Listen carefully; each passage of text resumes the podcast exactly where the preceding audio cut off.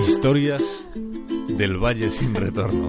Celébralo. Ah, qué alegría me das. Celébralo, Begoña, que ya está Por aquí. fin. Guillermo Qué César ilusión. con el serial de los viernes. Apenas dos horas después de que Barcelona estallara en júbilo por el triplete azulgrana, América, que es como Estados Unidos gusta llamarse a sí mismo, pegó un respingo parecido. Un caballo entrenado por el legendario Bob Bufford puso de nuevo las carreras en su sitio. American Pharaoh, el faraón americano, un corcel made in USA, volvía a conseguir la triple corona, la ansiada Triple Crown, después de 37 años. Tres hipódromos hay en la USA que relumbran más que el sol. Kentucky, donde el pollo frito, Baltimore, donde The Wire, bajo escucha, y Belmont, en Long Island, donde el Gran Gatsby. El faraón barrió en los tres, y por mucho. Porque para ganar la triple corona no basta con ser a little better, un poco mejor. Tienes que ser way, way better, mucho mejor que el resto. Y American Pharaoh ganó for five and a half lengths, cinco cuerpos y medio. A John Donahue le pilló el acontecimiento en la fiesta de graduación escolar de Emily, algo habitual el mes de junio en el Valle sin retorno. Felicitas a la hija de tus amigos por haber aprobado el bachillerato y, sobre todo, le entregas un sobrecito para ayudarle a amortiguar los tremendos gastos que le esperan en su vida universitaria. ¿Cuánto hay que darle a la niña? le pregunta Jan a su mujer antes de firmar el cheque en el coche. La ley de la vela, le responde Cathy. Ni tanto tanto que se queme el santo, ni tampoco tampoco que no le alumbre. Conclusión, 50 dólares y una nota protocolaria. Emily, we're so proud of you. Emily, nos sentimos muy orgullosos de ti y we can wait to hear from your next adventure. Y estamos deseando saber cómo te va en tu nueva aventura.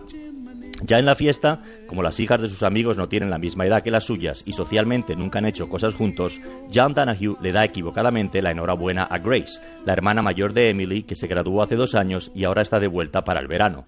Perdona, se excusa avergonzado, es que sois tan parecidas que os confundo.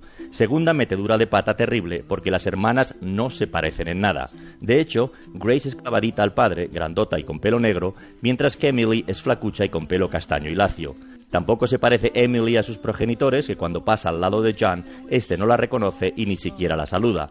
Cathy le pega un codazo para deshacer el entuerto. Emily, congratulations. John le entrega el sobre y misión cumplida. Ahora, a comer. Se ha puesto de moda la hamburguesa vegetariana Portobello, champiñón hecho a la parrilla con una rodaja de queso holandés Gouda y cebolla caramelizada por encima. Al probarlo, a Cathy se le escapa un wow y le comenta a John que va a copiar la receta, pero sustituyendo el pan de hamburguesa por una rebanada de pan tostado. Junto a ellos, Emily sigue atendiendo invitados. Dr. Gus, el pediatra, le da dos billetes de 100, en abierto, sin sobre, para que se note el poderío de los médicos en este país. La señora Sullivan, una anciana que aún tiene que seguir de cajera en el Walmart, porque como tantos otros no tiene derecho a jubilación, le entrega un paquetito. Emily lo abre. Es un yo-yo que aquí se pronuncia sin acento, yo-yo. Emily le da las gracias un poco confusa. La señora Sullivan le dice, como me dijeron que te gusta el rap, y luego se pone a hacer gestitos con los brazos. Hey, yo, yo, hey, yo, yo. Emily se parte de risa. De pronto alguien pega un silbido y da la voz de alarma. El jardín se vacía y toda la fiesta se aprieta en el salón delante de la pantalla de plasma. Los más mayores recuerdan la hazaña del caballo Secretariat en 1973. ¿Conseguirá emular el faraón americano aquella hazaña? Sin un campeón no hay deporte. Los invitados contienen la respiración. Not a great star, but he leads the way. Materiality sick on two lengths of the lead. Y en el minuto 2, segundo 7, American Pharaoh kicks away. American Pharaoh makes his run for glory. He did it! El rugido de los espectadores en Belmont Stakes lo inunda todo. Todos se emocionan, menos el caballo protagonista que lleva tapones en los oídos. En la fiesta los ojos de algunos asistentes se humedecen. Este país adora las carreras de caballos.